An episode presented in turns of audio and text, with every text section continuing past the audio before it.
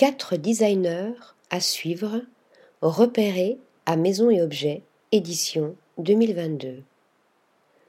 La grande messe du design français s'est enfin tenue à Paris-Nord Villepinte du 23 au 28 mars dernier. Voici les quatre designers et maisons qu'il ne fallait pas manquer cette année. Maison Dada.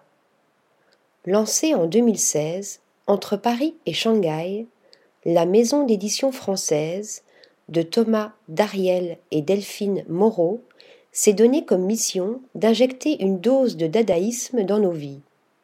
Une mission remplie avec sa collection Sumo aux formes généreuses évoquant le célèbre sport de lutte japonais. Good Moods. À la fois magazine, marque et agence de conseil, Good Moods a choisi d'épouser la thématique de la manifestation Renouveau du luxe en installant Sohome Hotel au cœur du salon. Au programme, le meilleur des exposants de cette année, parsemé des pièces délicieusement postmodernes de la marque. Les Rising Talents.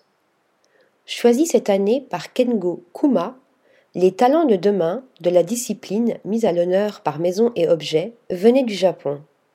Des créatifs au savoir-faire varié, allant du travail du papier au design textile, en passant par le verre soufflé. Pour 2022, le salon a inauguré un nouveau prix dans cette section, le Rising Talent Awards Craft, récompensant pour sa première édition le céramiste Toru Kurokawa.